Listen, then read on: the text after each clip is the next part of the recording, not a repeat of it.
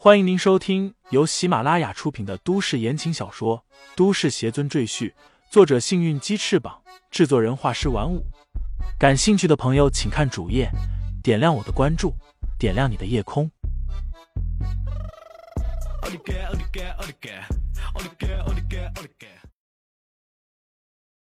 第二百三十四章，出我逆鳞下。乔雪萌身体顿时一僵，她缓缓放下手机，但他已经拨通了通话键，当前号码正是李承前的。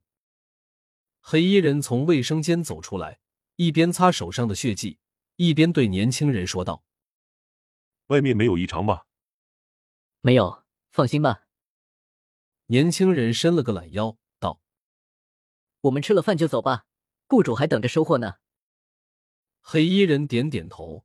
对乔雪萌说道：“起来，去吃饭。”我不饿。你们，你们到底是谁？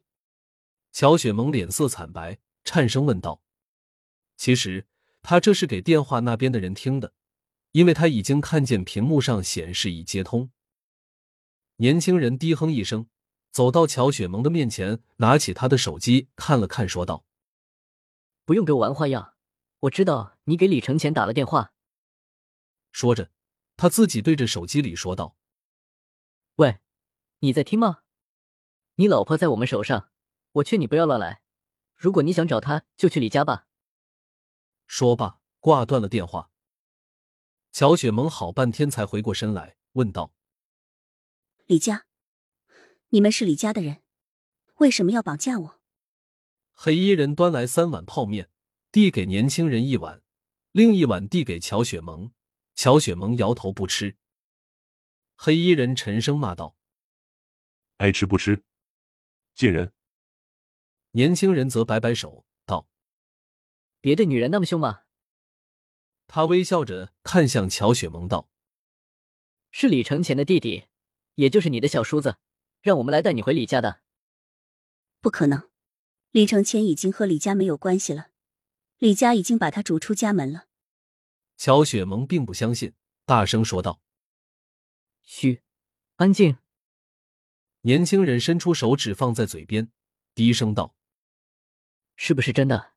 等你到了李家就知道了。”乔雪萌还想说什么，冷不防被黑衣人一掌打晕。黑衣人哼了一声，道：“女人真麻烦，废话太多。”另一边。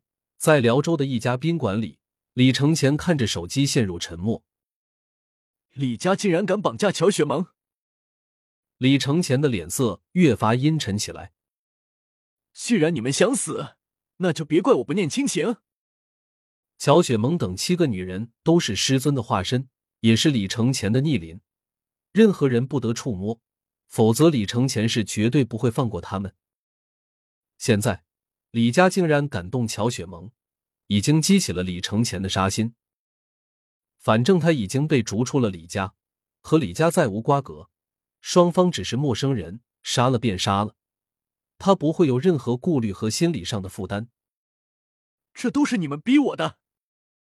同一时刻，李成坤也接到消息，他马上给刘鑫打了电话，通知他小雪萌已经被他抓到手。明天就会坐飞机回到李家来。刘鑫在电话说道：“二少爷，现在你马上离开李家，找个安全隐秘的地方，记住，千万不要让任何人知道，就连老太太也不行。”他沉声道：“我估计李承前明天就会来到李家要人，如果你在场，他很可能对你动手。”李成坤一听，顿时没了睡意。放下电话，爬起来就穿衣服，同时冲着门外的保镖大喊：“把我的车开过来！”李成坤连夜逃离了李家。这件事除了他的狗头军师刘鑫知道外，没有人知道。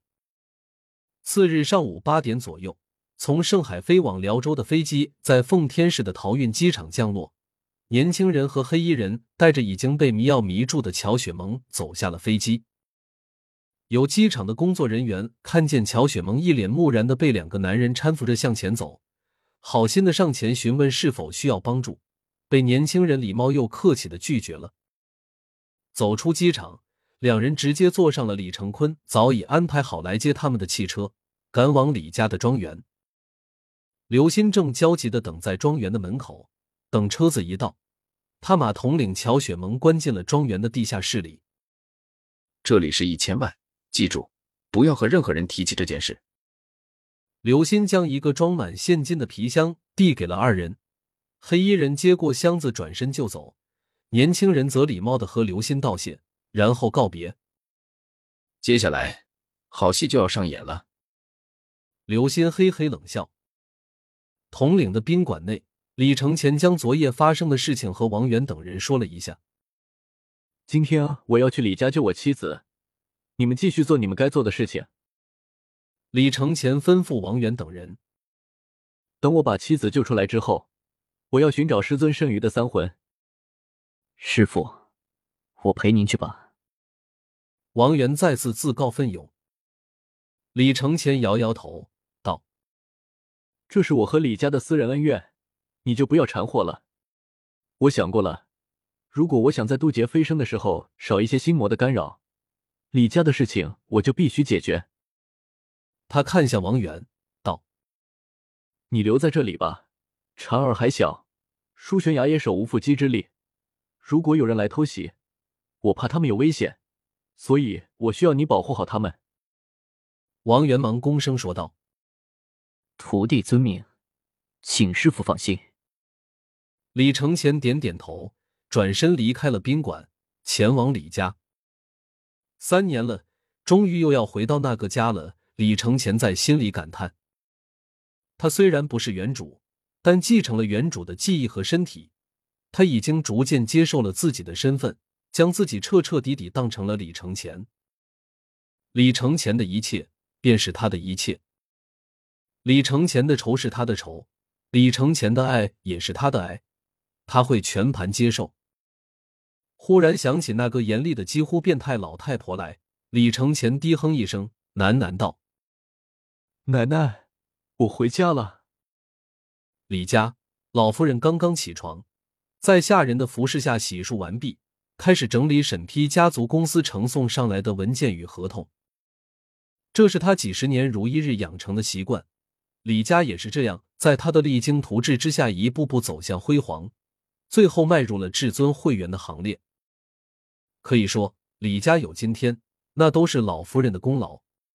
所以，他在李家的地位是超然的，他的每句话就仿佛是圣旨，没有人敢反驳。当然。老夫人也不是一手遮天，在老夫人之下，便是李家的四个长老级的人物，他们都是辈分很高的李家长辈，有的年纪比老夫人还高。不过，他们四个人的权威不及老夫人，只能说是类似于内阁成员一样的角色。如果他们四个人联起手来，还是可以弹劾老夫人的。再之后，便是李承前和李承坤父母那一辈。